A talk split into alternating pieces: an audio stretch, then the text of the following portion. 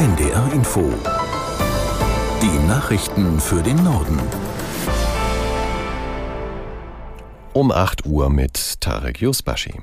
Mehr als eine Million Kinder in Deutschland leben dauerhaft in Armut. Laut dem aktuellen Forschungsbericht von UNICEF rangiert Deutschland damit im unteren Mittelfeld der reichen Länder auf Platz 25 von 39. Aus der NDR Nachrichtenredaktion Mareike Makosch. Die Organisation fordert die Politik deshalb auf, effektiver und nachhaltiger in Kinder und Jugendliche zu investieren. Man gilt als einkommensarm, wenn man weniger als 60 Prozent des Durchschnittseinkommens im jeweiligen Land zur Verfügung hat. In der EU sind davon insgesamt sechs Millionen Kinder betroffen. Dazu kommen noch Familien, die es sich nicht leisten können, die Wohnung ausreichend zu heizen, abgenutzte Kleidung zu ersetzen oder Spielzeug zu kaufen. Am schlechtesten ist die Entwicklung in Frankreich und Großbritannien. In Frankreich ist die Kinderarmut im untersuchten Zeitraum um 10 Prozent gestiegen, in Großbritannien sogar um 20 Prozent.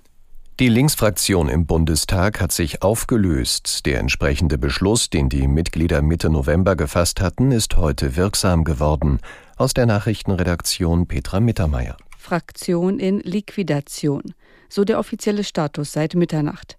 Damit gelten alle 38 betroffenen Abgeordneten jetzt als fraktionslos.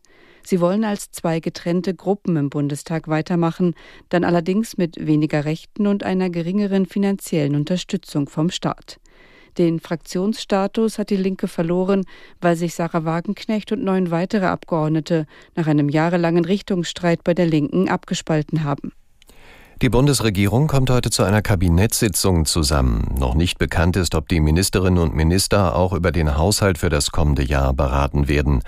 Den Koalitionsspitzen gelang auch gestern Abend keine Einigung. Bei den Gesprächen von Bundeskanzler Scholz mit Vizekanzler Habeck und Finanzminister Lindner habe es wenig Bewegung gegeben, hieß es aus Koalitionskreisen.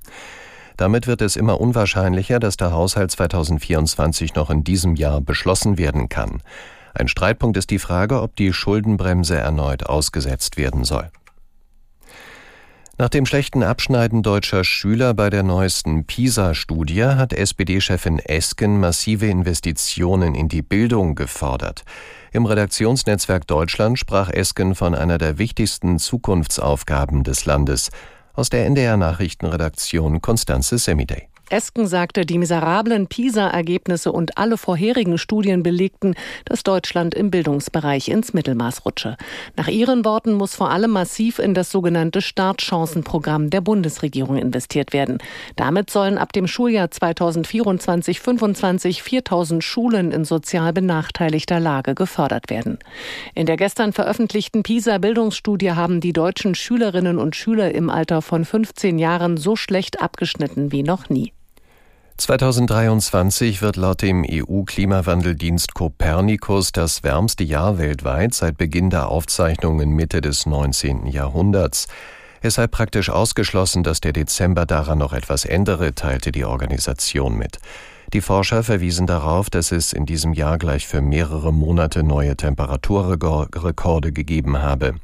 Bis einschließlich November lagen die globalen Durchschnittstemperaturen laut Studie 1,46 Grad Celsius über dem vorindustriellen Zeitraum zwischen 1850 und 1900. Copernicus-Direktor Buon Tempo sagte, weiter steigende Temperaturen würden zu mehr Hitzewellen und Dürren führen.